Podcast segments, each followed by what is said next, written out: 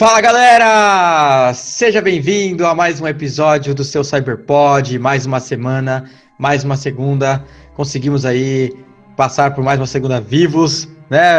É um sucesso isso hoje em dia no Brasil. É verdade, cara. Coronavírus dentro de casa, é situação caótica aí fora. É, Vamos mano. ver, né? É, o Brasil é isso aí, cara. É toda semana aí na loucura. Estamos chegando perto do fim do ano, nova geração chegando aí com tudo. A gente ansioso, tendo que tomar ansiolítico para poder acalmar as emoções, né? E, e, polêmicas como sempre, né? E hoje a gente vai falar de uma polêmica que aconteceu essa semana sobre as mudanças no remaster aí do Homem-Aranha. É, cara, exatamente. Acho que de todas as grandes mudanças aí que foram feitas no jogo, a que mais pegou o pessoal de surpresa foi a mudança do ator que faz o Peter Parker, protagonista do jogo aí. Uns aceitaram, outros não aceitaram, uns acharam que ficou bom. O que, que, você achou aí, Gustavo? Nossa, eu achei a coisa mais bizarra que eu já vi na minha vida, cara. Tudo bem, tudo bem que assim, eu, eu achei que ficou melhor, né? Eu achei que ficou mais parecido com o personagem do, do filme, o ator que pegaram é mais parecido com, com o do novo filme. Só que assim, essa mudança é bizarra, porque você imagina que eles vão mudar qualquer coisa, né? Menos isso. Aí eu não sei se de repente foi uma questão contratual, que o ator queria cobrar para poder aparecer de novo. Eu não consigo entender, cara, mas que é uma loucura, é uma loucura, né? Não, eu concordo. Acho que foi uma mudança que realmente ninguém estava esperando. Eu mesmo achei que tinha muito, muitas outras coisas que eu mudaria, né? Outros atores que eu mudaria. Aquele Norman Osborn, por exemplo, foi um, um personagem que eu achei que ficou bem estranho né, bem, bem estranho mesmo, assim. Tanto o, o Harry também, né, o Harry Osborn, é, que só aparece em algumas fotos, mas eu também achei o ator que fez ele bem estranhão. É, mas o Peter, assim, você vai acostumando, né, cara? E é um personagem que na maioria do, do, jogo tá de máscara, tá de uniforme, então não, tinha muita necessidade de fazer essa troca, embora eu também tenha achado que ficou mais bonito, né? Mais natural aí, mais orgânico. É, às vezes eles fizeram isso justamente para gerar buzz, né? Para gerar notícia. Ah, vamos trocar o Peter Parker aqui só para gerar notícia. Eu tenho visto, é, isso é até um assunto para um podcast que a gente pode falar, mas eu tenho visto empresas fazerem isso toda hora, cara, só para gerar notícia, só, só para, por exemplo, é, um parênteses, né, Cyberpunk. Você pega lá que agora você vai poder controlar o tamanho da, da, da perseguida e o tamanho do perseguido lá do jeito que você quiser. Isso aí, cara, pode gerar notícia. Não tem porquê no jogo, né? Pelo menos eu acho que não. É, espera-se que o personagem esteja de calças o tempo todo, né? Já pensou ficar correndo com pirocóptero? Cara, ainda bem, ainda bem que é em primeira pessoa. É, não, ainda bem não, né? Mas vai que eles acabam correndo pra baixo da hora. Ai, mas, mas falando do Homem-Aranha, assim, é, fora essa mudança, né? Quando, quando surgiu essa mudança que chocou todo mundo, você sabe que internet é um lugar onde hater tá aí pra odiar, né? Então, já foi, já começou notícia atrás de notícia de boicote que eles queriam fazer. E a gente vai discutir um pouquinho por que, que eles. Que, que esse pessoal tá alegando que a Sony fez de errado nessa questão, né? Sim, sim, exatamente. O, o, esse anúncio, né, dessas mudanças aí que o, que o remaster vem sofrendo, é, cara, gerou uma revolta muito grande na comunidade aí. O pessoal tá bem dividido, como eu disse. Uns amaram e outros odiaram, mas o pessoal que tá no grupo dos que odiaram ali tá perdendo um pouco da mão, cara. Tá realmente fazendo umas campanhas absurdas, né? O boicote eu até entendo, né? Você não gosta, você não compra. Mas eu, né, vi agora aí no Twitter o diretor criativo recebeu mensagens ameaçadoras de, de parte aí dos fãs, né? Vou chamar de fãs, mas bota aspas nesse fãs aí. E, cara, é, é, é, sinistro, assim, né? É bem bizarro a forma como algumas pessoas lidam com isso, né? É, não, não faz sentido nenhum. Tudo bem que um dos, uma das reclamações até faz sentido, que essa, para mim, eu achei mancada mesmo. O fato deles terem meio que feito, entre aspas, um jogo novo. Então, por exemplo, se você tem é, o Homem-Aranha do PS4, você até vai poder jogar no PS5, mas não vai ser a mesma versão desse Homem-Aranha, no caso. Então, vai ser, vão ser versões diferentes. Então, nem o seu save, se você, por exemplo, comprar essa versão Ultimate e for jogar e quiser levar o seu save para essa versão do Homem-Aranha, você não vai poder. Você só vai poder levar a versão para a versão do PS4 rodando no PS5.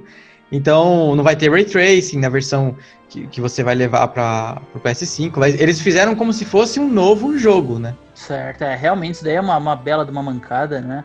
É, sei lá, eu não consigo imaginar outra obra que tenha feito a mesma coisa, mas assim, isso é, é bem sacanagem assim com, com os fãs. É, e, e, esse é um ponto que merecia mais reclamações e mais destaque né, na mídia do que o próprio é, mudança de ator aí, né? Gerar um pouco mais de, de repercussão negativa aí para a empresa. É. Outra coisa que algumas pessoas reclamaram, e aí acho que até é bom a gente dar a nossa opinião aqui, é, você dar a sua do a minha, Pedrão, porque assim, eles falaram que o gráfico tá pior. Eu, sinceramente, assistindo os vídeos que, que eu vi as comparações, eu achei os gráficos bem melhores. Inclusive tem ray tracing, agora tá em 60 frames. É, vai ter o modo performance, então você vai poder rodar menos frames, porém com 4K, ou você vai poder rodar o modo performance com 60 frames, né? Então eu achei com, que os gráficos estão ok. O que, que você achou, Pedrão? Sim, concordo plenamente. Eu gostei bastante dos gráficos, né? Para quem tem dúvidas ainda, eu vou deixar linkado aí uh, é, para vocês darem uma olhada. A gente fez um, um vídeo de comparação. Uh, a gente postou, aliás, vídeos de comparação. E nesses vídeos de comparação, uh, o que está todo mundo assistindo é uma comparação com o PlayStation 4 Pro com o PlayStation 5, né? É, e aí tem uma pequena diferença, porque se você pega a versão do PlayStation 4 normal comparado com o da PlayStation 5, faz uma grande diferença, né, cara? É uma diferença absurda. É, do PlayStation 4 Pro, ele tem uma grande diferença, uma diferença assim que é nítido, o jogo fica muito mais bonito, mas não é uma diferença tão impactante quando você vê o, a comparação do PlayStation 4 Slim, Fat, né? é, com a versão do PlayStation 5, cara. É uma diferença absurda, absurda. O jogo ficou muito lindo. Tá muito lindo. E fora que a fluidez dos 60 frames é uma coisa que, assim, quem joga no videogame não tá acostumado, pode até achar besteira. Mas se você compara vídeo a vídeo um do lado do outro, você vê que a fluidez ali é, é muito. Uh, fica mais agradável para você olhar. Você pega a iluminação também tá bem mais bonita, a, os reflexos por causa do ray tracing também. Era uma coisa assim, que ele, sei lá, ele entrava no prédio, era uma coisa que sempre me incomodou em todos os Homem-Aranhas. E é uma besteira, mas me incomodava. Tipo, ele, ele chegar no prédio, encostar no prédio e você vê um reflexo meia boca. Quando, agora com o Ray Tracing, você vê praticamente a cidade inteira, parece um espelho o negócio, né? Sim, sim. Eu posso até falar aí para os usuários de Xbox One e PlayStation 4 para dar uma olhada em qualquer jogo que tenha realmente isso, é reflexo. Né? Se você jogar um GTA V em primeira pessoa e olhar no, no é, retrovisor do carro, você vai ver uma imagem extremamente embaçada né? Quando você joga o próprio Spider-Man, né, do, do, do, PlayStation 4 normal, você exatamente isso, você gruda num prédio e você vê como reflexo um, uma visão míope sem óculos, cara.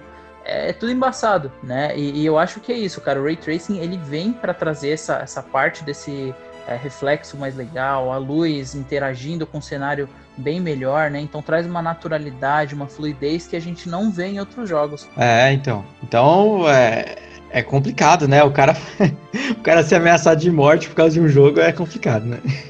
Não, cara, nem me fala nisso. O pessoal exagera demais. E assim, é, deixo até para efeito de comparação. Teve gente que reclamou quando o, o, o Spider-Man foi anunciado lá em 2018 é, das poças d'água, né? Que tinha um, um trailer é, da E3, né? Que ele tava em cima de um prédio com várias poças d'água, assim, poças grandes. É, e aí, com o trailer do jogo, oficialmente as postas diminuíram. É, e aí, muito fã hateou isso, cara, e hateou tão forte que se você pegar o modo foto do jogo, tem os stickers, né? Uns adesivos que você pode pôr na tela. É, e tem os adesivos de poça d'água, justamente como uma forma aí deles ironizar e, enfim, zoar com esse pessoal mais hater, né? É, e até, até estendendo um pouco esse assunto dos haters, né? É, eu vi uma coisa que eu fiquei bem chocado hoje, que uma só da comunidade, né, pegou o David Jones para assim, como ódio gratuito assim, porque ele falou mais mal entre aspas da, da Microsoft do que ele falou falou mal da Sony. Eles estavam reclamando que o tom de voz dele para falar mal da Microsoft era mais pesado que o tom de voz dele para falar mal da Sony, né? É até um assunto legal para a gente discutir, assim, até que ponto, até que ponto chega, né, essa, esse ódio que o pessoal tem é, do mundo gamer, né? O mundo gamer ele tá bem tóxico. A gente já falou isso no episódio que a gente trouxe para falar de, da, do Dia das Mulheres, né?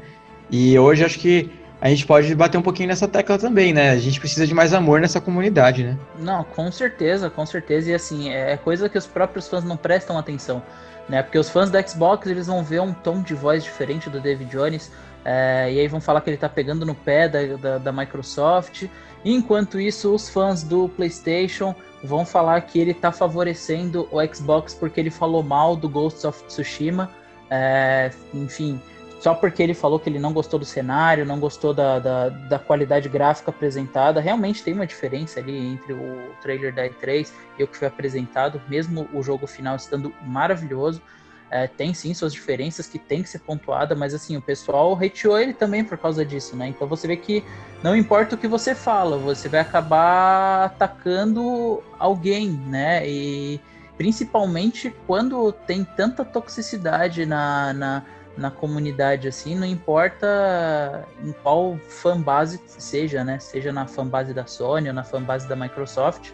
E, cara, é surreal a forma como as pessoas reagem a simples comentários, né? Ou simples mudanças. É, é, é ao extremo, né? Eu lembro quando lançou também o, o Pokémon, esse eu fui um dos que ameaçou os caras de morte, brincadeira. Mas quando lançou o Pokémon foi a mesma coisa, porque não ia ter todos os Pokémons. Eu fiquei super frustrado, nem comprei, apesar de ser fã do Pokémon, não comprei como forma de, é, entre aspas, é, uma forma de, de falar assim, ah, eu não quero esse jogo porque esse jogo não tem o Pokémon que eu gosto, por exemplo, né? Mas o pessoal foi ameaçar, o pessoal de morte, mandaram carta pro pessoal que trabalhava lá.